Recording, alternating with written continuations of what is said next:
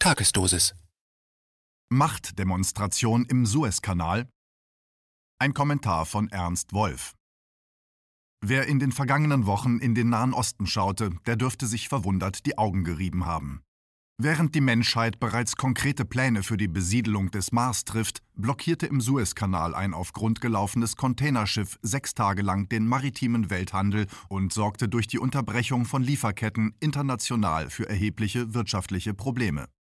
Da weder von den Mainstream-Medien noch aus Kreisen der Politik Informationen über die Hintergründe der vermeintlichen Havarie und die völlig unangemessen wirkenden Bergungsversuche zu erwarten sind, gibt es nur eine Möglichkeit, der Wahrheit auf die Spur zu kommen. Man muss versuchen, das Ereignis in einen größeren Zusammenhang zu stellen und dabei auf die Bedeutung des Seehandels für die Weltwirtschaft, die Entwicklung der neuen Seidenstraße und die aktuelle Verschärfung des schwelenden Konflikts zwischen den USA und China schauen. Obgleich wir längst im digitalen Zeitalter angekommen sind, spielt der Seehandel für die globale Wirtschaft auch heute noch eine entscheidende Rolle. Etwa zwei Drittel allen Öls werden auf Schiffen transportiert, circa 10 Prozent davon durch den Suezkanal.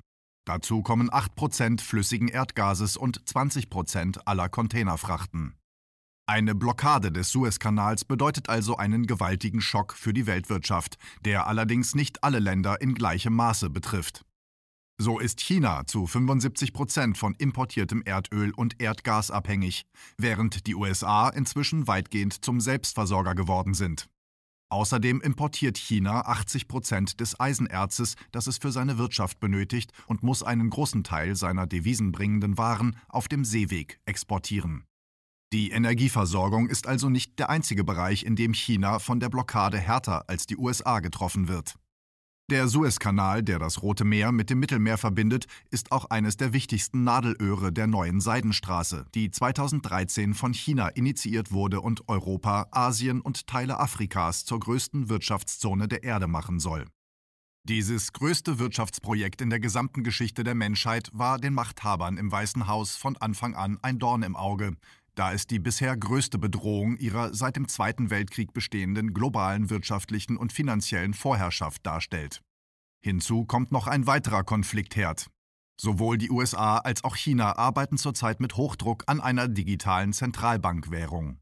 Der Druck auf beide hat sich angesichts der durch die Lockdowns entstandenen riesigen Schuldenberge und die zu erwartenden Unternehmenszusammenbrüche und Kreditausfälle gewaltig verschärft, und es sieht ganz danach aus, als sei China den USA zurzeit um Längen voraus. Könnte es sich bei der Havarie also um ein gezieltes Manöver der USA gegen China handeln? Eine Drohgebärde vielleicht. Auch wenn es sich hierbei nur um eine Mutmaßung handelt, gibt es doch zahlreiche Hinweise, die in diese Richtung deuten.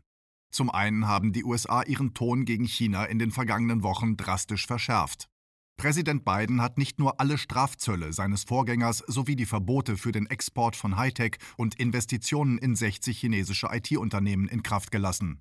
Er hat den bestehenden Sanktionen zwei Dutzend weitere hinzugefügt und lehnt jeglichen strategischen Dialog mit China ab.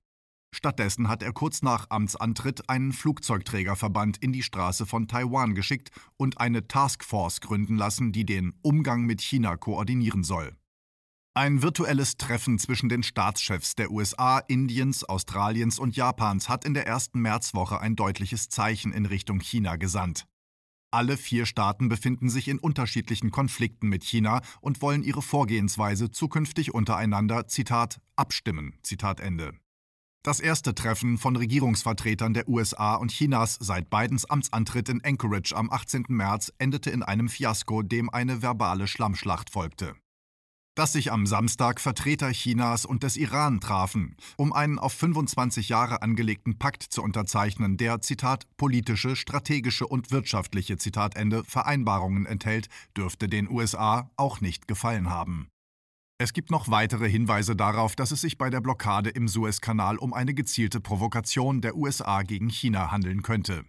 Der Frachter Ever Given gehört einer japanischen Leasingfirma, wird aber von der taiwanischen Firma Evergreen Marine betrieben. Sowohl Japan als auch Taiwan, beides enge Verbündete der USA, haben in den vergangenen Wochen keine Gelegenheit ausgelassen, den Konflikt mit China zu schüren.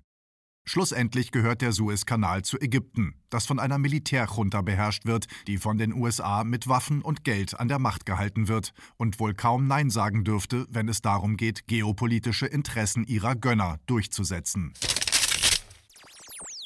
KenFM ist crowdfinanziert und unabhängig. Leiste deinen Beitrag zu freier Presse und unterstütze unsere Arbeit finanziell. Wenn du zukünftig keine Beiträge verpassen willst, abonniere den KenFM Newsletter und installiere dir die KenFM App für iPhone und Android. Weitere Informationen auf kenfm.de/support. Hallo Community. In diesem Video möchten wir euch das Thema Bitcoin ans Herz legen. Wir werden euch erklären, was Bitcoins sind, wie man damit bezahlen kann und welche Bedeutung diese Währung für KenFM hat. Viele von euch haben sicher schon von Bitcoin gehört oder nutzen es sogar privat. Wie ihr KenFM mit Bitcoins unterstützen könnt und warum das für uns aktuell sehr wichtig ist, verraten wir euch jetzt. Das ist ein Bitcoin. In Wirklichkeit existiert so ein Bitcoin aber gar nicht. Es gibt ihn nur virtuell im Internet als digitale Währung in einem digitalen Konto. Bitcoin ist eine sogenannte Kryptowährung, die bekannteste weltweit. Man kann damit via Computer oder Smartphone einkaufen, spenden oder sich gegenseitig Bitcoins zuschicken. Bitcoins kann man wie Währungen oder Edelmetalle zum aktuellen Wechselkurs kaufen, verkaufen oder von Freunden zugeschickt bekommen. Einzige Voraussetzung, ein E-Wallet, zu Deutsch eine elektronische Geldbörse. Das ist ein Account oder Konto, über das man Bitcoins empfangen oder versenden kann. Wie ihr wisst, nutzen auch wir bei KenFM schon seit ein paar Jahren Bitcoin, damit wir im Notfall auch finanziell unabhängig bleiben können, zum Beispiel von Banken, die uns nicht mehr mögen. Da viele Banken mit unserer Berichterstattung nicht einverstanden sind und nicht im Zusammenhang mit KenFM genannt werden möchten, kam es in den letzten Monaten so weit, dass uns gar keine Bank mehr mag. Weshalb wir leider damit rechnen müssen, vom kompletten IBAN-Zahlungsverkehr ausgeschlossen zu werden.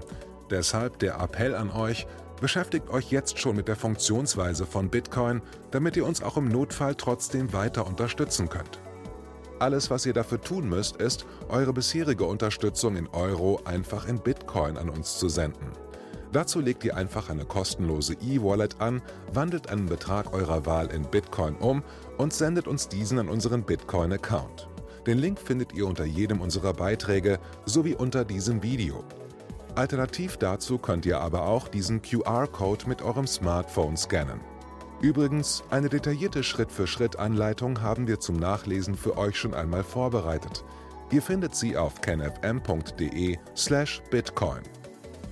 Ob Bitcoin oder Kryptowährungen wirklich die Zukunft des Geldes sind, wissen wir nicht. Aber vielleicht ist das bald unsere einzige Option, so unabhängig wie möglich und vor allem ohne Bankkonto für euch in Zukunft weiterhin freien und unabhängigen Journalismus machen zu können. Wir hoffen sehr auf eure Unterstützung und sagen jetzt schon tausendmal Danke. Euer Team von KenFM.